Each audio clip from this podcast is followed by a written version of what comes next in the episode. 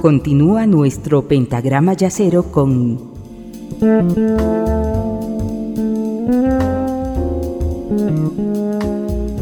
la quinta disminuida.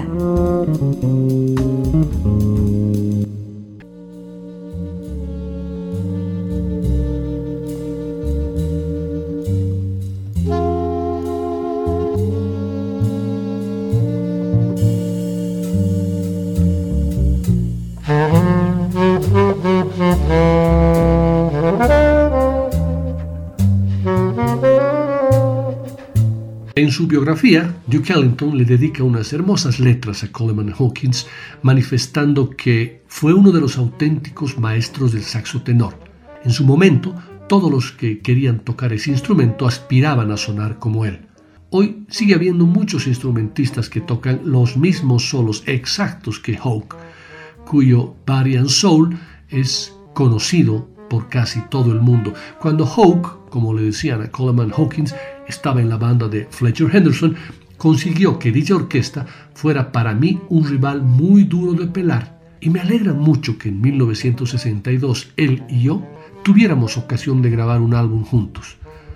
Aunque sean más conocidas y recordadas sus colaboraciones con Charles Mingus y Max Roach en Money Jungle y John Coltrane, Duke Ellington y John Coltrane, materializadas ambas en septiembre de 1962, la reunión del rey del jazz con Coleman Hawkins solamente un mes antes merece la misma atención, pues son sus cualidades igual de apreciables a la hora de conformar tan excelente encuentro. Junto a seis miembros de su orquesta, Johnny Hodges, saxo alto, Harry Carney, eh, barítono y clarinete bajo, Ray Nance, corneta y violín, Lawrence Brown, trombón, Aaron Bell, contrabajo, Sam Woodyard, batería, eh, el pianista y el saxofonista completan un octeto fabuloso que no se aleja de las sonoridades de una big band, pero enriquecidas deliciosamente por las intervenciones de Hawkins y su saxo tenor.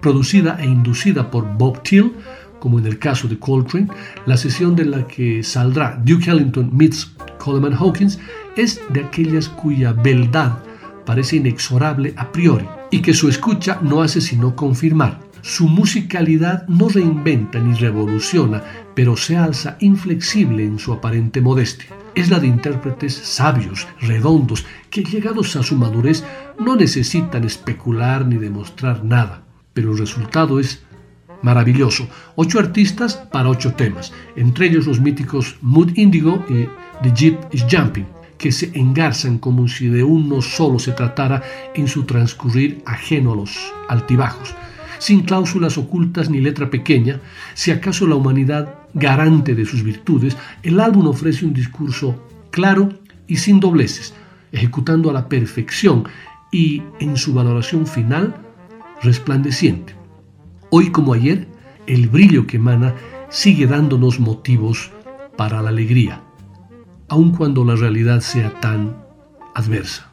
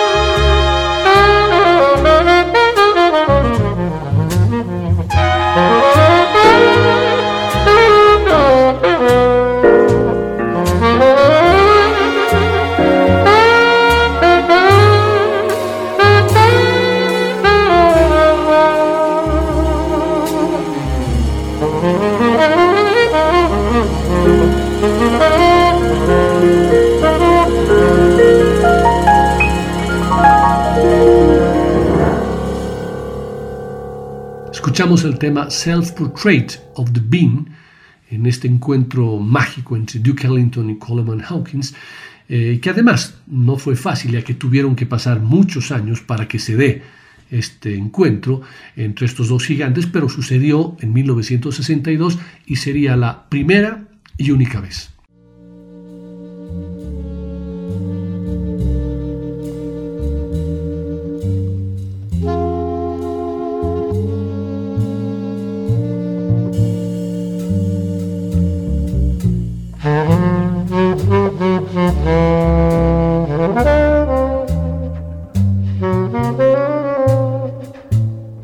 La década de los 60, Coleman Hawkins apareció regularmente en el Village Vanguard en Manhattan. En 1960 grabó en el álbum We Insist de Max Roach, un documento clave del jazz que anticipó los vínculos políticos y sociales que se desarrollarían entre el jazz y el movimiento de los derechos civiles durante la década siguiente. A instancias del productor de Impulse Records, Bob Till, Hawkins aprovechó una oportunidad largamente deseada de grabar con Duke Ellington para el álbum de 1962 Duke Ellington Meets Coleman Hawkins, junto a los incondicionales de la banda de Ellington. En 1963, Hawk grabó junto a Sonny Rollins para su álbum colaborativo Sonny Meets Hawk. Fue poco después de este periodo ocupado cuando Hawkins cayó en las garras de la depresión y el consumo excesivo de alcohol y su producción de grabaciones comenzó a decaer. Su última grabación fue en 1967. Hawkins murió de una enfermedad hepática el 19 de mayo de 1969. Del álbum registrado con el Duke, quiero compartir con ustedes un tema más, y justamente es el que abre el disco con el título de Limbo Jazz.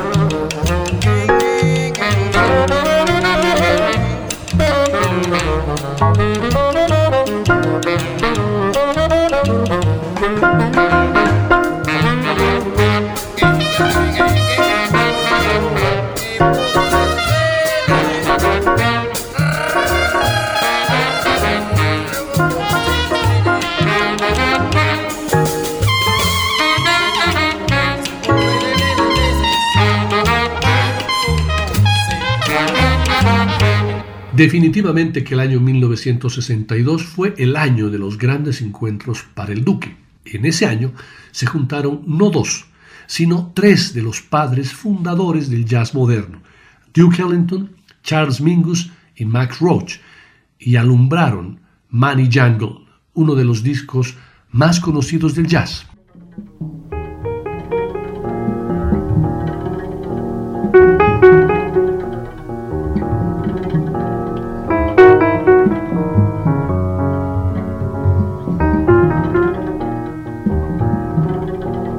Este genial Money Jungle, que reunió a tres gigantes de la música, Duke Ellington al piano, Charles Mingus al contrabajo y Max Roach a la batería, tuvo lugar en Nueva York un 17 de septiembre de 1962, año en el que el jazz modal ya hacía una presencia importante, el hard bop continuaba con su discurso terrenal y se sembraban ya las primeras semillas del free jazz.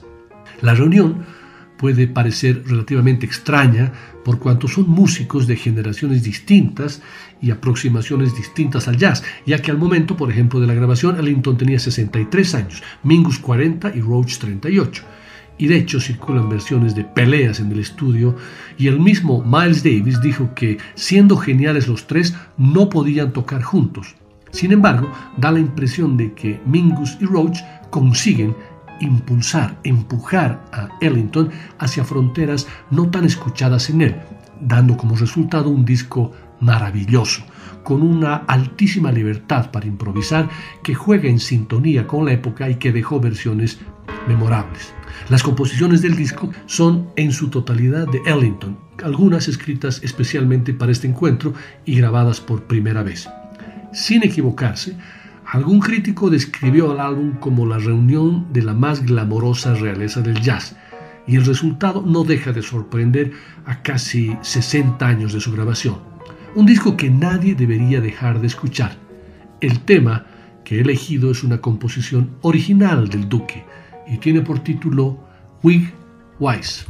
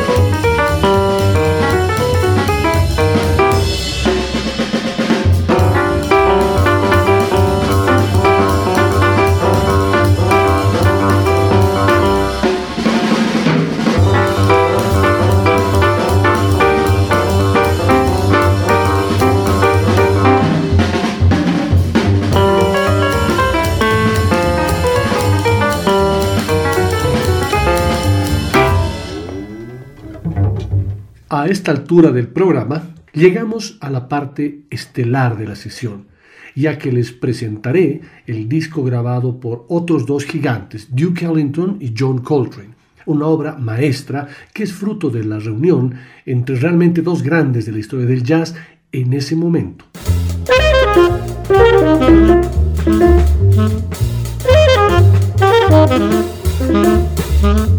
Estamos hablando de 1962. Coltrane ya había grabado algunas de sus obras importantes como Sideman y también como líder. Había grabado Blue Train en 1957 y Soul Train en el 58, que le ayudarían a definir su sonido. Había trabajado junto a Miles Davis participando en discos como Milestones y el mítico Kind of Blue de 1959 y también había grabado junto a Thelonious Monk. Ya había marcado el camino hacia la vanguardia del jazz después de Giant Steps en 1960 y My Favorite Things en 1961. Por su parte, Duke Ellington gozaba obviamente a esas alturas de un gran respeto, tanto por parte de la crítica, del público y de los músicos, obviamente después de más de 30 años de carrera. El resultado de esta colaboración histórica fue un disco breve, 35 minutos y 05 segundos, breve pero genial, que además dejó satisfechos a los dos maestros, en realidad maestro y discípulo, en ambos sentidos, lo digo desde un punto de vista personal. John Coltrane manifestó al respecto, fue un verdadero honor haber tenido la oportunidad de trabajar con Duke. Fue una experiencia maravillosa. Él ha llegado a cimas que yo todavía no he alcanzado. Me hubiera gustado haber trabajado más los temas, pero supongo que las interpretaciones no hubieran tenido la misma espontaneidad y puede que no hubieran sido mejores. Por su parte, Duke Ellington, siempre abierto a nuevas experiencias musicales, profundiza en su trabajo en pequeños grupos. Eso le otorga mayor peso como pianista, pero a la vez es un trabajo menos arduo debido a la ausencia de su habitual big band. De los siete temas que tiene el disco, cinco son composiciones suyas, entre ellas dos de sus piezas clásicas, In a Sentimental Mood y Take the A-Train, convertida en este disco a Take the Train. Escuchar el tema In a Sentimental Mood por primera vez es una experiencia reveladora la sensación de bucolismo que desprenden sus notas es tan hermosa que hace que ese tema quede grabado en el corazón de todo aquel que lo escucha.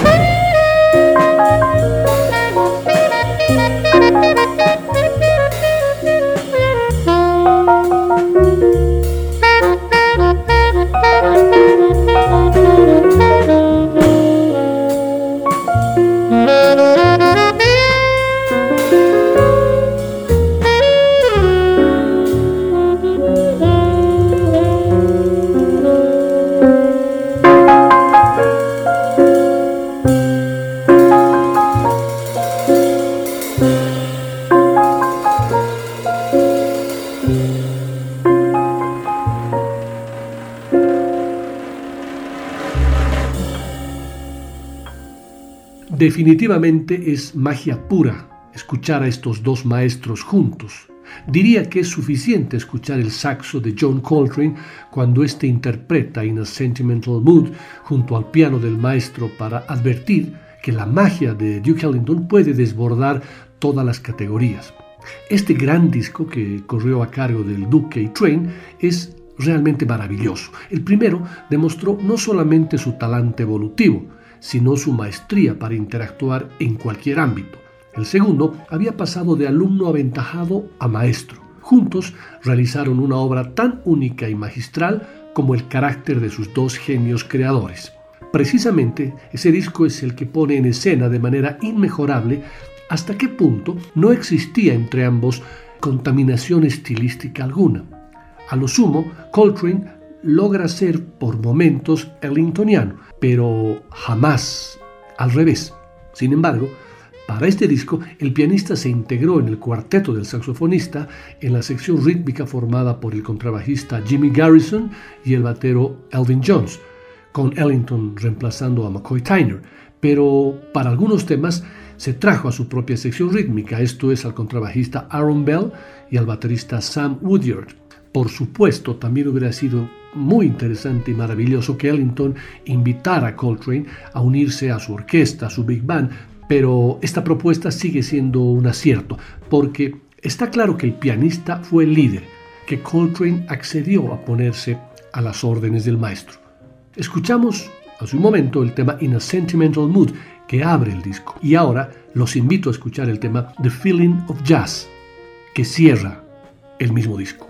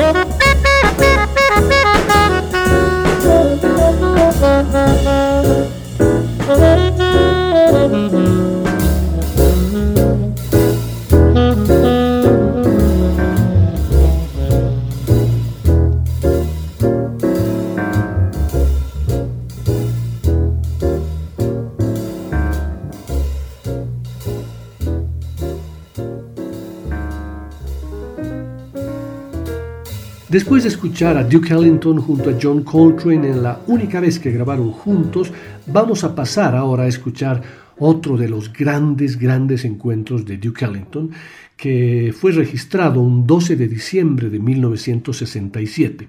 Un mágico encuentro que podríamos titular como el encuentro entre el duque y la voz.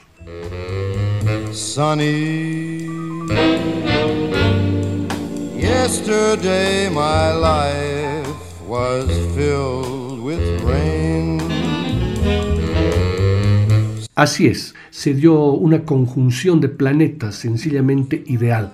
Frank Sinatra y Duke Ellington. Por una parte, la voz festejando su cumpleaños 52, por otra parte, Duke Ellington con la mejor banda que pudo haber tenido. El resultado es definitivamente de antología. La orquesta de Ellington se extiende en un estilo único como ningún otro. Sinatra realmente sobresale en esta sesión con una madurez vocal más que evidente, alcanzando los más altos niveles de ser el cantante de cantantes, que quedan de manifiesto además en todas las canciones. Esta colaboración entre el ícono del canto más popular de los Estados Unidos y el compositor de jazz preeminente sigue siendo uno de los álbumes que más me gusta de Sinatra. Además, que este disco supuso una vuelta hacia terrenos más clásicos tras su inmersión en el pop que Sinatra realizó en trabajos anteriores.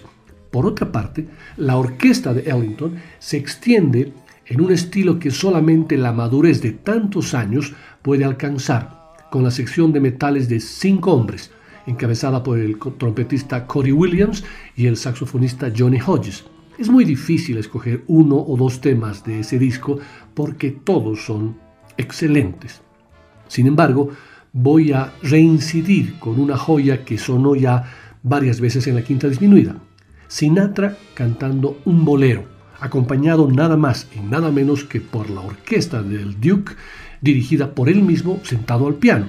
Este bolero que vamos a escuchar sale en el disco con el título de Yellow Days, pero se trata del clásico Se te olvida, también conocido como La mentira, del compositor mexicano Álvaro Carrillo. Debe ser, si no la única, una de las pocas veces que el gran arreglo de esta canción y la calidad interpretativa de sus músicos hacen que la voz de Sinatra no sea el elemento central de la canción, convirtiéndose en un instrumento más de la Big Band. Reitero, quizás sea una de las pocas veces que la voz, como se conoce a Sinatra, quede en un segundo plano.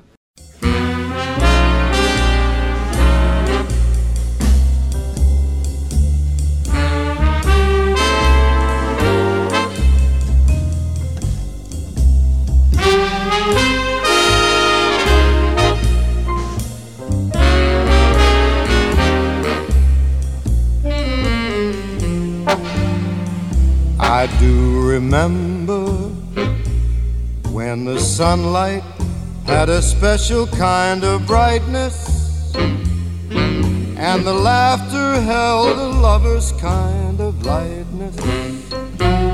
Yellow days, yellow days. She would hold me and a smile would spread around us so completely, and the softness of a kiss would linger sweetly. Yellow day, yellow day. But then came thunder, and I heard her say goodbye through tears of wonder. Now I'm all alone and my heart wants to know. Yellow days, where'd you go?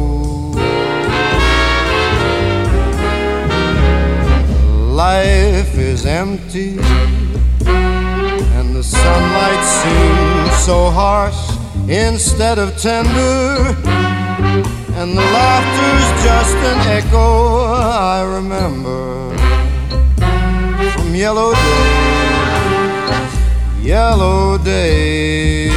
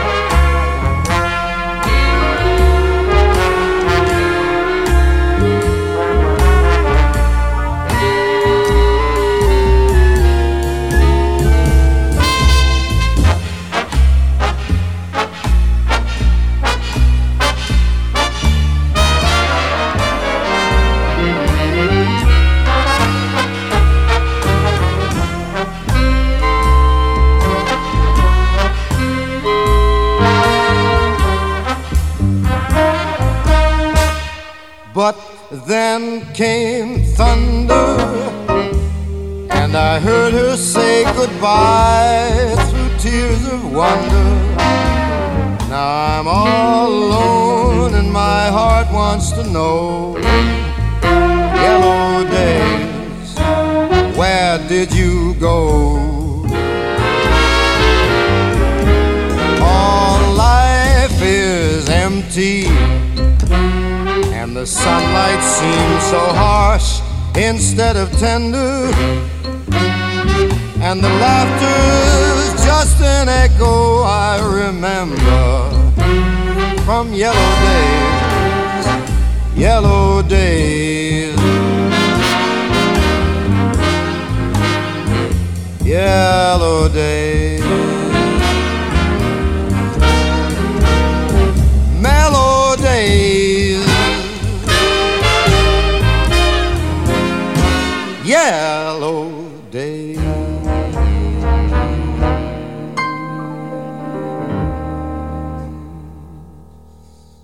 Desde el título del disco uno puede apreciar, uno puede adelantarse que querían equilibrar los productores las posiciones de ambos y que tal vez la voz no se sentía a gusto con que en la tapa figure él sin título nobiliario junto a la realeza del jazz el duque. Tal vez por eso el disco los presenta, así está la carátula, como Francis A. and Edward K., es decir, Francis Albert y Edward Kennedy, haciendo referencia a los nombres de ambos. En el libro La música es mi amante, escrito por el propio Duke Ellington, este se refiere a Frank Sinatra en los siguientes términos.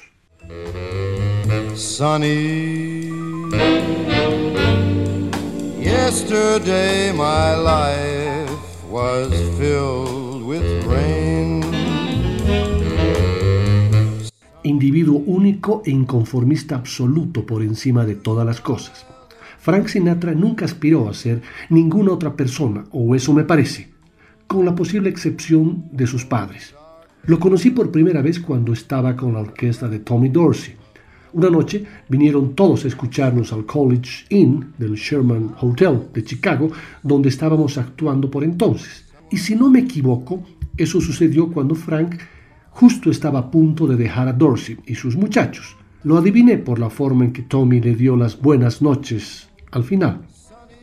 Volvimos a encontrárnoslo cuando, como artista en solitario, compartió cartel con nosotros en el State Theatre de Harvard, Connecticut. Era joven, fresco como nadie y las chicas chillaban al verlo. Era muy fácil llevarse bien con él y nunca planteaba problemas en lo tocante a cuestiones musicales.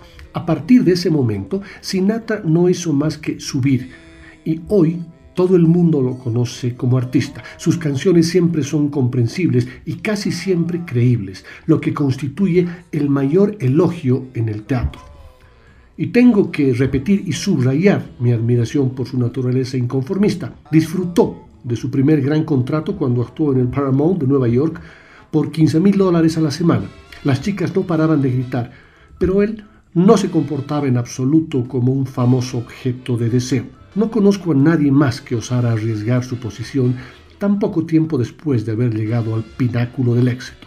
Pero Francis Sinatra, en ese momento, decidió.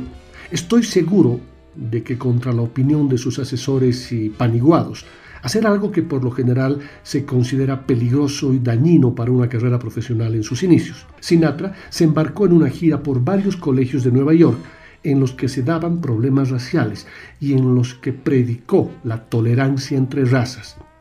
Es un individualista y nunca sigue al rebaño.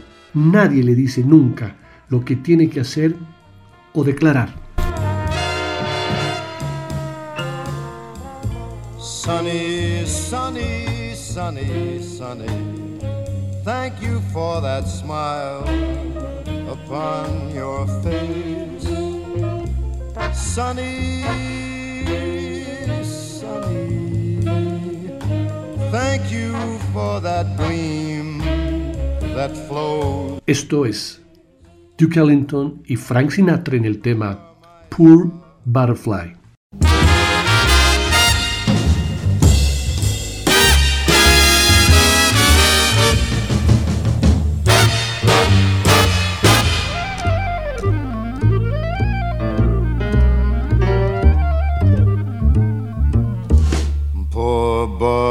Fly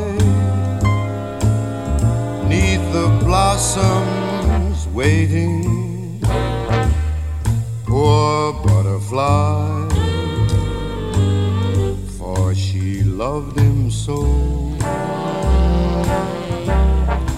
The moments pass into hours the hours pass into years and as she smiles through her tears, she murmurs low, The moon and I know that he be faithful. I'm sure he'll come to me by and by. But if he don't come back, then I never sigh or cry. I just must die. Poor butterfly. Poor butterfly.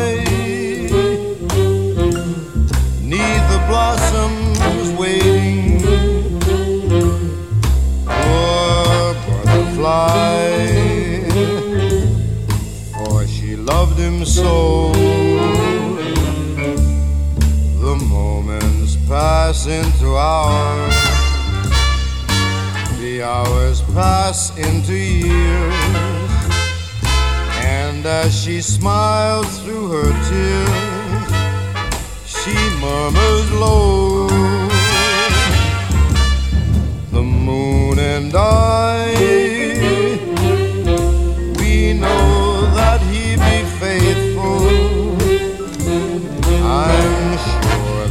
he'll come to me by and by. But if he don't come back, then I never, never sigh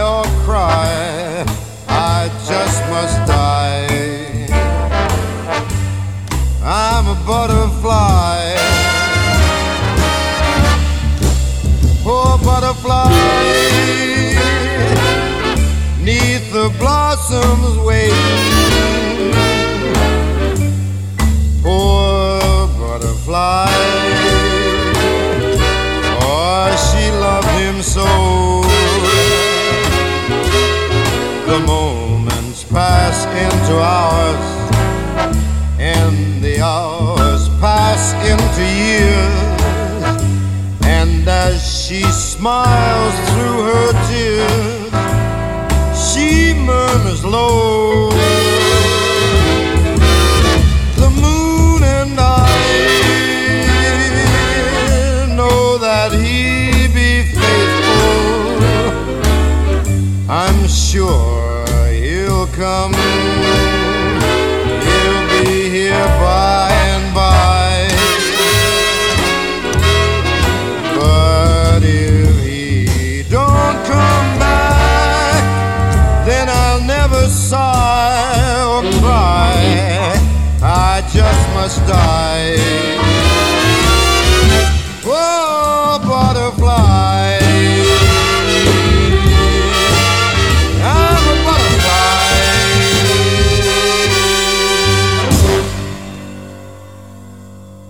Vamos a pasar unos minutitos de las dos horas que tiene asignados el programa, pero quiero compartir con ustedes un tema más que no voy a poder comentarlo mucho por el tiempo, pero es un tema que va a cerrar esta sesión, tiene por título The Blues y es un encuentro, digamos que entre cuatro grandes, algunos más que otros, pero están Duke Ellington, el al que está dedicado el programa de hoy, está Ray Brown, el gran contrabajista, está el baterista Louis Belson y está uno de los más importantes guitarristas de jazz, como es Joe Pass.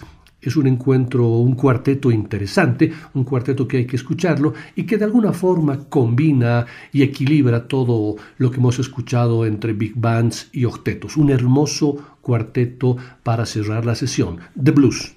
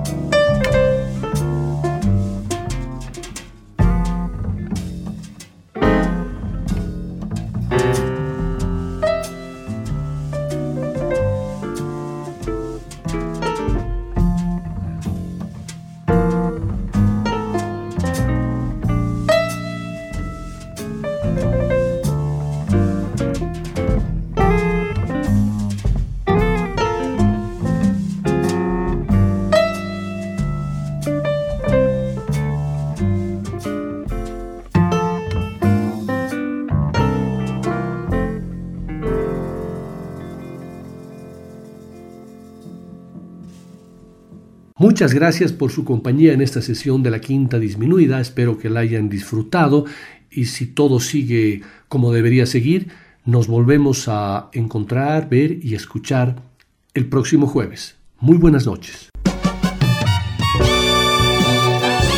La quinta disminuida. Una producción de Nicolás Peña.